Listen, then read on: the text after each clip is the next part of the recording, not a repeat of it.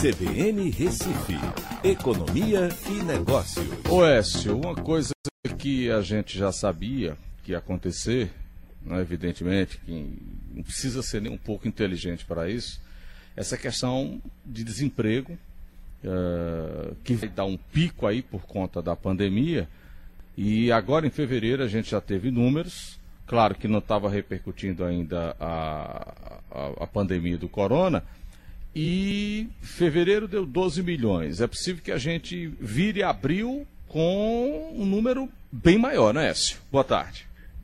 Boa tarde, Aldo. Boa tarde, ouvintes da CBN.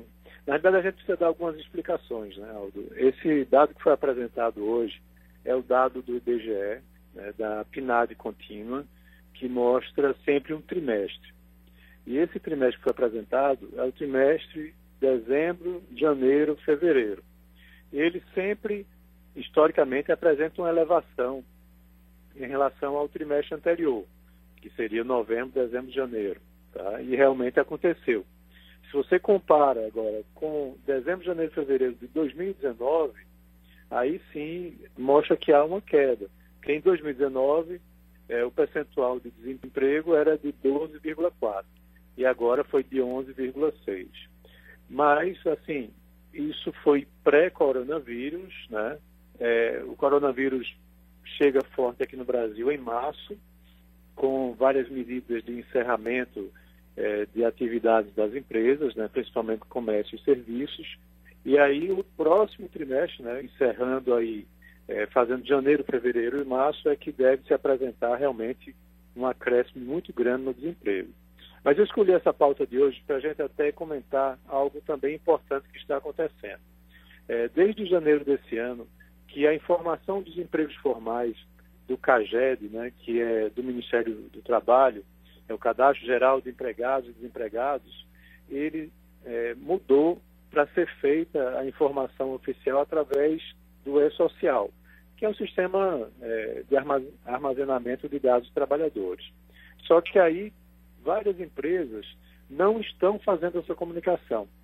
E aí o que acontece? A gente não tem os dados oficiais né, de CAGED para janeiro e fevereiro, estão suspensos por conta de falta de informações. E isso tudo é muito preocupante porque a medida é, de apoio para o financiamento da folha dos trabalhadores vai levar em consideração o que essa informação que é passada pelo e-social, né, através do emprego formalizado, né, declarado nesse CAGED.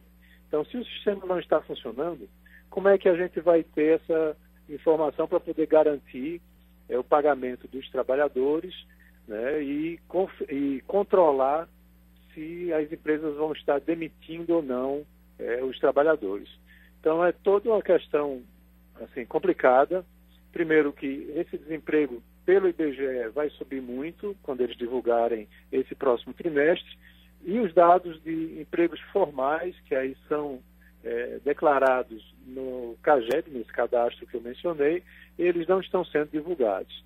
Então, é, é, bastante preocupante como isso vai ser conduzido aí no mês de abril, uhum. em relação ao mês de março. É, agora, se a gente se mira é, claro, não, tô, não, dá, não é para comparar, mas você vê o pulo que deu de desempregados nos Estados Unidos nos últimos dias, né? não é, é Écio? Exatamente, Aldo. O pedido de seguro-desemprego, né, ele subiu 11 vezes né, quando comparando aí o mês de fevereiro para é. março. É. Lá a dinâmica é mais rápida, tá? O, o custo para demitir e contratar é muito baixo. Então aqui pode haver ainda uma rigidez e esse é. número não ser tão alto. Verdade. Mas vai ser forte também. Écio, até amanhã. Um grande abraço a todos e até amanhã. Obrigado, Écio. Economia e Negócios, na CBN Recife.